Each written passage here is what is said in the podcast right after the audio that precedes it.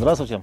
А сегодня у нас в гостях э, человек знаменательный и удивительный своим э, многосторонним опытом. Во-первых, он 18 лет организовал свой первый бизнес. Это была инвестиционная компания э, FinEast, как гласит биография Никиты Белых.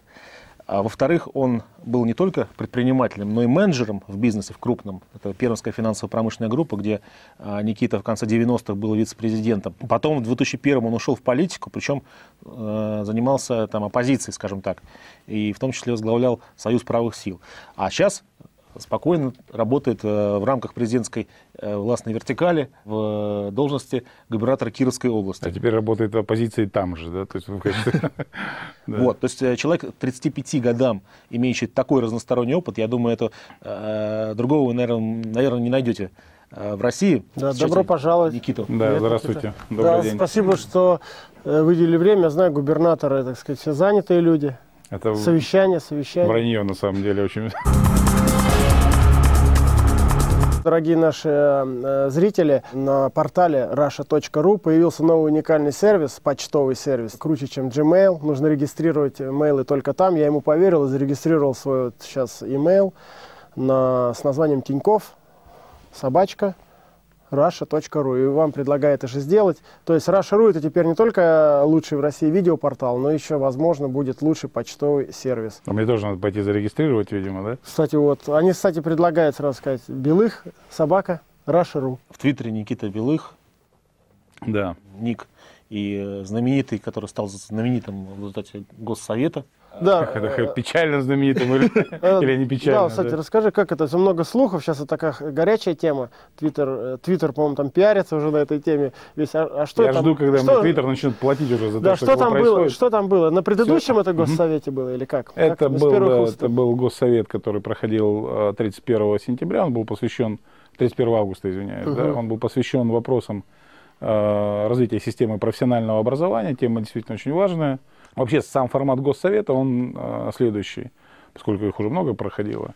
Э, есть э, доклад профильного, соответственно, министра или вице-премьера, в данном случае это был министр образования Андрей Александрович Фурсенко, и содоклад э, рабочей группы, которую возглавляет один из губернаторов. То есть ну, там, каждый раз выбирается один из губернаторов, который эту тему готовит. В данном случае это был Виктор Мельхиорович Крес, губернатор э, Томской области. Ну, Томская область, она, в общем, достаточно продвинутая в плане образования. Томский университет один из таких ну, там, из, известных, такой, да. да. Вот. Но а, специфика заключается в том, что материалы эти, этого госсовета, включая доклады, да, они за неделю, в общем, рассылаются членам госсовета, да, поэтому у меня всегда по этому поводу возникало такое э, там, дежавю, то есть поскольку, естественно, готовлюсь к госсоветам, я читал все эти доклады, а потом их значит, уважаемые докладчики тоже зачитывают уже на госсовете, да, то есть поэтому э, там, сидеть и внимательно записывать, ну, немножко глуповато, да, то есть, но если ты читал, то ты читал, то есть, если ты не, не, не читал, то с голоса все равно это воспринимается плохо. Поэтому я и ряд других губернаторов, таких тоже выдающихся... Которые сделали домашнее вы, задание. Да, выдающихся твиттериан и блогеров, они, значит, уже, наверное, не первый госсовет и не, не первое совещание, параллельно с, с выступлениями ведут такую небольшую трансляцию, когда выдают вот, э, какие-то короткие посты, Э, подчеркивая наиболее значимые вещи. Да, а мобильный у вас не отобирают? Нет, не, госсовет. нет, не отбирают. Но, в общем, на самом деле, данный госсовет был там, одним из э, в общем, достаточно традиционных в этом плане. И я на этом госсовете точно так же сначала выступление Андрея Александровича Фурсенко, там небольшой репортаж делал, акцентируя внимание на наиболее, как мне кажется, важных моментов его выступления, а потом э, то же самое по выступлению Кресла. Все бы ничего, и, собственно говоря, никому это не мешало, если бы в выступлении э, Виктора Мельхиоровича не прозвучала реплика, адресованная Дмитрию Анатольевичу, касаемо идеи создания президентских лицеев. Со словами о том, что я Дмитрий Анатольевич, поддерживаю вашу инициативу по президентским лицеям, но считаю необходимым добавить то-то и то-то. Автором идеи президентских лицеев – был э, я как руководитель рабочей группы, готовившей там, одно из предыдущих заседаний Госсовета. Это была одна из тем центрального моего выступления о необходимости создания таких межрегиональных федеральных президентских лицеев по одному на федеральный округ, которые бы не были заточены под э, какое-то одно направление, допустим, физико-математическое там, или угу. какую-то химию, а, были бы таким прообразом э, или подобием э, царскосельского лицея, который готовит высококлассных специалистов э, широкого профиля. Ну, я не буду сейчас объяснять там, всю подоплеку, для чего mm-hmm. это было. И я, собственно говоря, очень быстро набрал вот эту фразу о том, что вообще-то идея президентских лицеев там, не Дмитрия Анатольевича, а моя. Да? И еще один известный твиттерианин Аркадий Владимирович Дворкович, который тоже все это наблюдал, он, собственно, эту запись показал Дмитрию Анатольевичу. Дмитрий Анатольевич, дослушав выступление Виктора Мельхиоровича, сказал, что вот есть тут некоторые моменты, вот в частности... Э, сдал просто, можно сказать. Сдал, но вот я сегодня буквально э, посещал э, болеющего Аркадия Владимировича, он сказал, ты пойми, я же хотел восстановить справедливость, я же я-то, я-то помню, кто был автором этой идеи. И, собственно, Дмитрий Анатольевич в своем коротком спиче, который стал очень известным, сказал, что тут, тут Никита Юрьевич сидит в Твиттере, прозвучала вот эта фраза, которая позволила трактовать это как замечание, потому что, видимо, ему не, не, нечем заняться. Но дальше была фраза о том, что он э, напомнил, что идея президентских лицеев принадлежит ему, я это подтверждаю. Никита Юрьевич, это ваша идея. Значит, я надеюсь, что от того, что ее приписали мне, она хуже не стала. Ну, вот все, то, собственно говоря, там, после чего несколько человек написали, о, там, справедливость восторжествовала, но почему-то очень большое количество информационных агентств, и телевизионных, и, угу. Э, печатных посчитала, что вот меня тем самым президент пожурил. На самом деле президент восстановил справедливость, за что ему благодарен. То есть не, не было угрозы в словах Дмитрия Анатольевича. Более того, если там, посмотреть видеотрансляцию, это все было сказано с улыбкой. Там, значит, Я там, не заметил угрозы. Очень добродушно. Тем не менее, в тот же момент, когда он это сказал, там, буквально через несколько секунд, включили глушилку и вырубили интернет у всех. Так? То есть, собственно говоря, почему мне потом мои коллеги губернаторы предъявляли претензии о том, что там все, кто в этот момент э, как-то что находился в интернет-пространстве, оказались не у дел. Вопрос следующий про бизнес-среду, потому что Олег все раскопал, все знает, Олег у нас все знает, нашел. А как вот ты пришел к бизнесу, как вообще был студент? Вот можно рассказать, что там было с бизнесом? Начнем с того, что я закончив физико-математическую школу, закончив ее золотой медалью, когда, закан... когда заканчивал школу, я планировал... Где, в Вятке?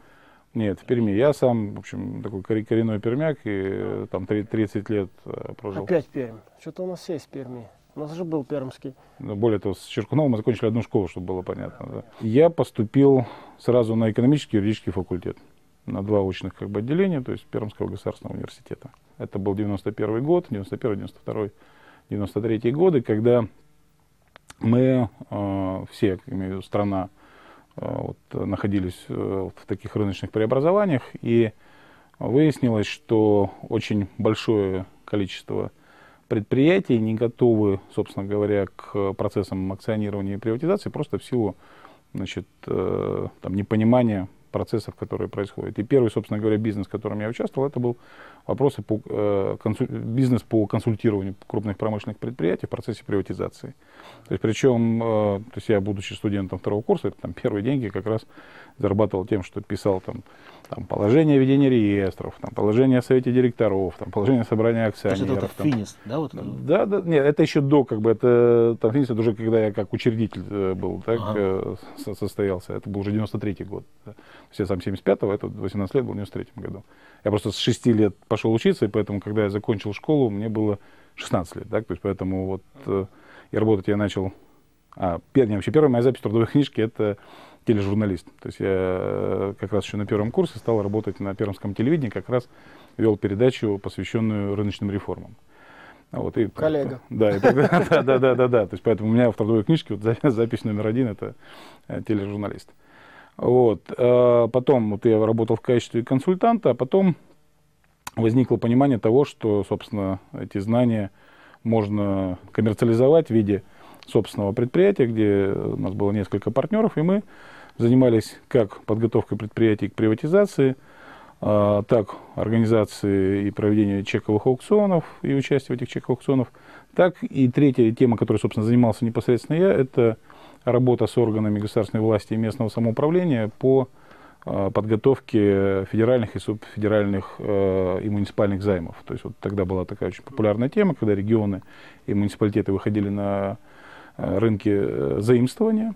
И, собственно говоря, первые бумаги, которые выпускались, допустим, Пермской областью, и одни из первых в России, то есть вот как раз вот там 93 94 год, 95 как раз организовывали мы. Если говорить о каких-то серьезных там, деньгах, то это, в общем, я не скрываю, это даже у меня в биографии написано, это деньги, заработанные на э, спекуляции приватизационными чеками. Так, то есть обещал, что там, в принципе, я мог тогда купить там, да, там две лады, то есть там, значит, и, но не стал этого делать, стал бизнес э, развиваться, было со, создано несколько компаний, там и торговые компании, компания по недвижимости, и там даже туристическая компания – но в целом, а, в общем, было как бы понимание, что развитие достаточно ограничено, поэтому когда а, уже в 98-м, за два месяца до дефолта, меня пригласили вот как раз в качестве а, вице-президента в Пермскую финансово-производственную группу, то есть я это предложение принял, и в дальнейшем, вот получается, 6 лет там, моя, моей биографии было связано то с этим. Все уходят из менеджеров собственники, а ты ушел из э, собственников менеджеров. В 99 году, помимо всего прочего, э, почувствовал некую необходимость э, к самореализации в общественно-политической деятельности.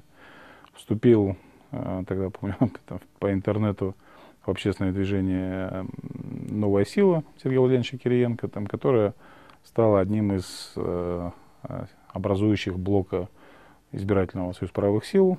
Опять интернет, кстати. Да, интернет. да, да, да, да, да. Значит, соответственно, вот так получается, что с 99 -го года Союзом правых сил в 2001 году. Я, а, можно скажу, 24 да. года было Никите? Да, в 99 да. году всего лишь. Лучше, лучше, Потому что он уже управлял банками, да, страховыми компаниями. Лучше не вспоминать, да. Значит, э, в 2001 году избрался в законодательное собрание, тогда еще Пермской области, тогда еще не было объединения субъектов. Мне было 25 лет, да, когда я избрался. Был депут, ну, депутатом, потом там, заместителем председателя комитета и последние даже там, несколько месяцев своей депутатской деятельности председателем комитета по экономической политике. Это, был, это было, было, было до конца 2003, начала 2004 года. А там параллельно произошло два события, которые очень серьезно повлияли на мою жизнь.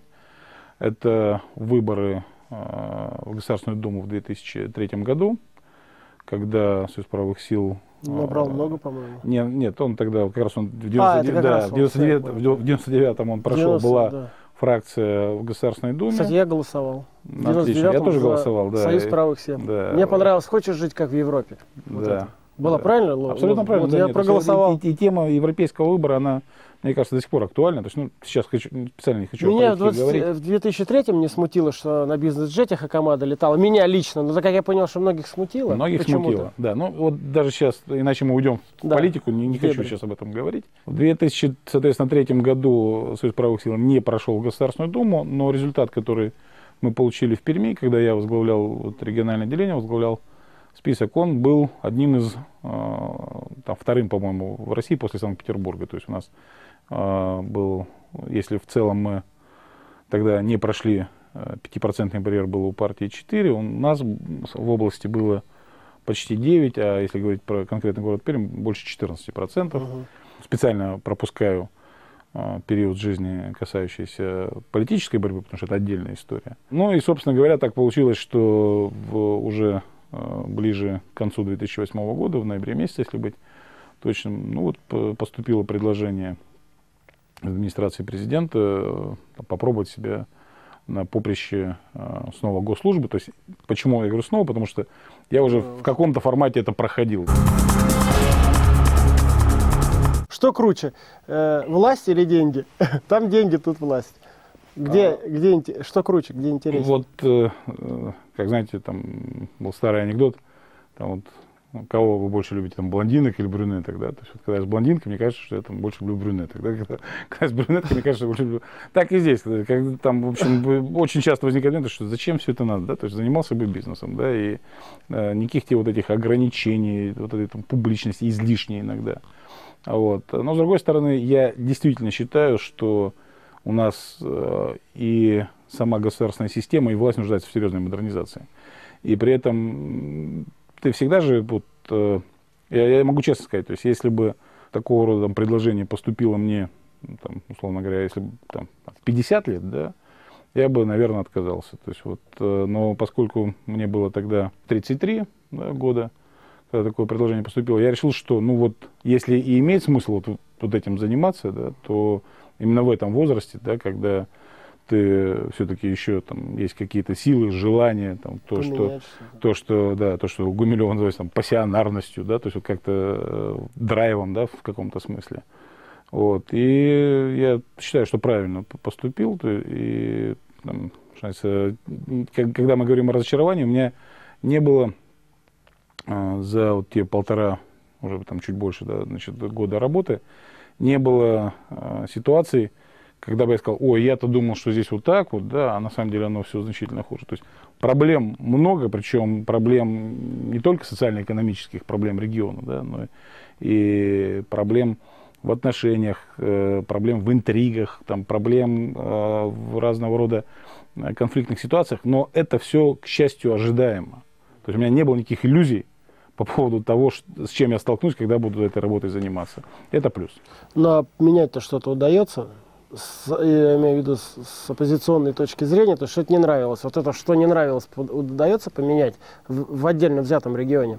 Я этим занимаюсь. Я просто э, не могу сказать, что те процессы, которыми приходится заниматься вот в этой части, они все имеют э, долгоиграющий характер. То есть, э, когда я говорю о том, что, и говорил, будучи оппозиционером, о том, что отношения э, власти и общества должны быть структурированы по-другому, власть должна по-другому слышать и воспринимать общество, и общество должно по-другому слышать и воспринимать власть, понятно, что это не вопрос подписания какого-нибудь указа губернатора. Да? То есть это серьезные проблемы, связанные с изменением во многом ментальности. Потому что когда президент говорит, и здесь я там, так же, как и по поводу Твиттера, я вот, значит, полностью поддерживаю о борьбе с патерналистскими настроениями, надо понимать, что это вот так вот не делается. Да? То есть если там обществу э, на протяжении многих десятилетий вбивалось значит, о том, что есть некий там, патер в лице государства, неважно, как это называется, премьер-министр, президент или, или губернатор или мэр, и он должен решить за тебя все проблемы, то когда э, к тебе придет кто-то и скажет, ты сам кузнец своего счастья, и все, что власть может сделать для тебя, это помочь тебе сделать что-то для себя самому, то это сталкивается с таким серьезным, в общем, не, недопониманием и с таким серьезным кризисом в сознании, что на его преодоление требуется не месяцы, а года и, может быть, даже десятилетия. Поэтому Поколение. я считаю, что те действия, которые э, у нас в регионе осуществляются именно с точки зрения формирования гражданского общества, с точки зрения формирования некой там, свободы мысли, это процессы, которые абсолютно необходимы. Я абсолютно убежден, что у нас нет перспектив, как у государства, при существующей системе отношений, которые сложились между властью, бизнесом и обществом. Недоверие, неприятие и в некоторых случаях ненависть. Или мы совместными усилиями все-таки создаем общество свободных, инициативных э, людей, честного, ответственного бизнеса и открытой, прозрачной и, в общем, нравственной власти, или нас ждет путь в никуда. И когда ты говоришь, что главное, чтобы власть тебя услышала, то когда ты, будучи во власти, первым своим шагом приглашаешь вот это самое гражданское общество к диалогу, выясняется, что к диалогу особо никто не готов.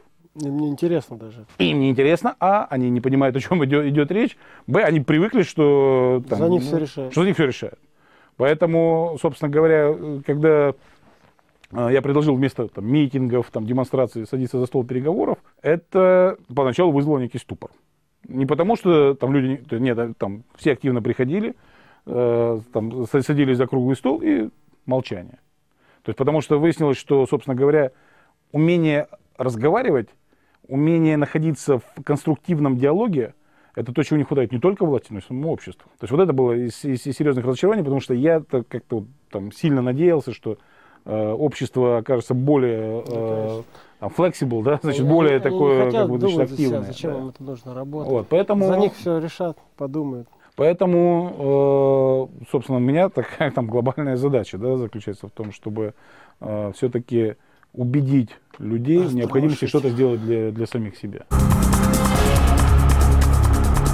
Такое красивое было старинное русское название Вятка. Хорошее, мне тоже очень нравится. А когда вернете это историческое название, уберете этот символ непонятно даже чего. Тоталитаризма, я бы сказал. Вот э, тоже как бы очень важный момент.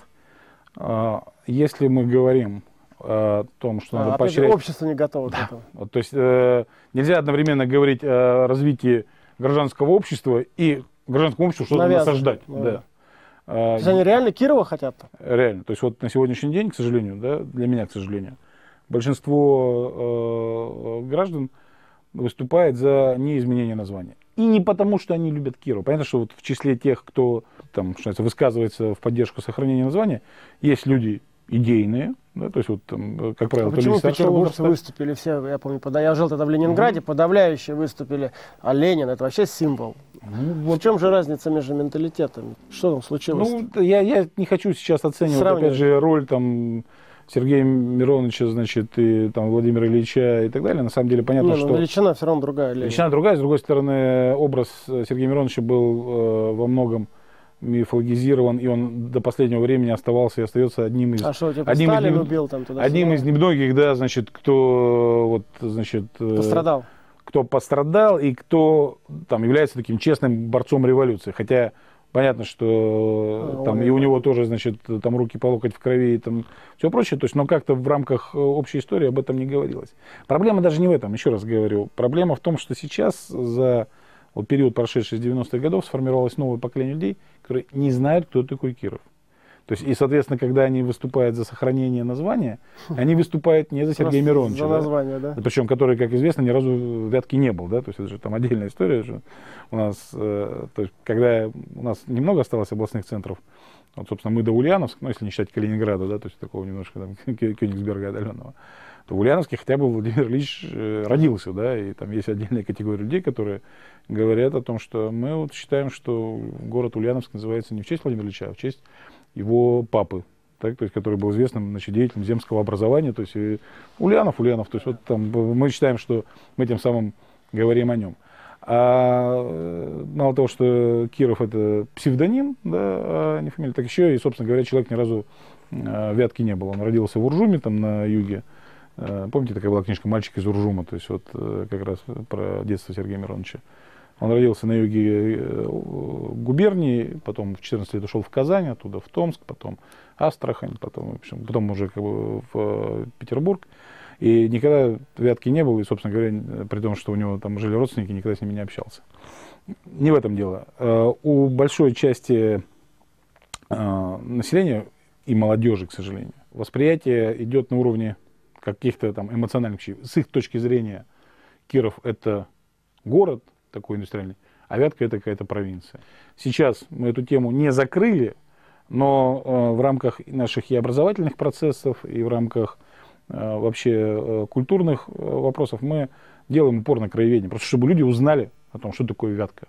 Да, там, чтобы э, вот, вот Васнецовская вятка, да, то есть вот там Герценская вятка, там, вот там, Салтыкова, там вятка Салтыкова-Щедрина там, и так далее. То есть поэтому э, такой это путь, опять же, в долгую. Вот, вот, то есть, э, Воспитание, да, образование. Формально юридически, э, Информирование. формально юридически изменить название города можно без референдума. Да, то есть можно без, собственно говоря, волеизъявления а, вот, э, граждан. Но, еще раз говорю, вот, у губермана или у кого, да, решив служить в дерьме не хлопай, бронишь запой, тони в трудах, нельзя одно и то же, извиняюсь, жопой сидеть на встречных поездах. То есть, вот, собственно говоря, нельзя одновременно говорить о развитии гражданской инициативы и тут же обществу что-то навязывать. Поэтому вот я думаю, что мы как-то все-таки эволюционным процессом придем к этому. У нас традиционная рубрика, Олег. Да. А, Никит, а, традиционная рубрика заключается в том, что надо посмотреть в эту камеру так. И увидеть там парня из Пермской области или из Перми. Или из Кировской Или области. из Кировской лучше даже, да. А, Парня из области. То есть. Да, и э, сказать ему, что э, какие-то слова напутствия. Себя 18 лет назад увидеть. В качестве напутствия, дорогой парень из Пермского края или из Кировской области. Главная победа в жизни – это победа над самим собой. То есть, и эта фраза, она не просто, что называется, взятая из э, там, какой-либо книги, а, а это реалии жизни. То есть, если ты сам для себя не примешь решение чего-то добиваться, никакая помощь, никаких консультантов, ни Тинькова, ни Анисимова, ни Белых тебе в этом не помогут. Если ты сам для себя не решишь стать успешным, никто тебя успешным не сделает. Поэтому дерзай, стремись, побеждай. Все. Спасибо большое. У меня, если Спасибо. можно, последний вопрос. Спасибо. Уже на завершение. По мнению Лужкова, Мгм. Чубайс никчемный менеджер. По мнению многих других, Чубайс, по слову менеджер подчеркиваю, великий менеджер. Мгм. Вот ты с ним общался, Чубайс, это никчемный менеджер или это великий менеджер? Я его не знаю, даже никогда не видел. Чубайса. Анатолий Борисович э, очень редкий человек. Он действительно э, великий менеджер, но это не вопрос какой-то, опять же, просто профессиональной компетенции. А он удивительно э, энергичный и энергетичный человек. То есть, когда общаешься с ним, чувствуешь э, просто там вплотную, что такое харизма. То есть, что такое человек, который э, может вести за собой. Вот Анатолий Борисович является одним из тех людей, кого я искренне уважаю, искренне уважаю. Это не означает, что я считаю, что там не было ошибок в его деятельности. И даже в рамках нашего с ним общения, которое было у нас, были ситуации, когда мы там конфликтовали, может быть, там входили в какое-то противоречие, но это из серии, э, к сожалению, очень ограниченный, такой limited edition тех как бы людей, которые способны вести за собой. Спасибо. Всего доброго.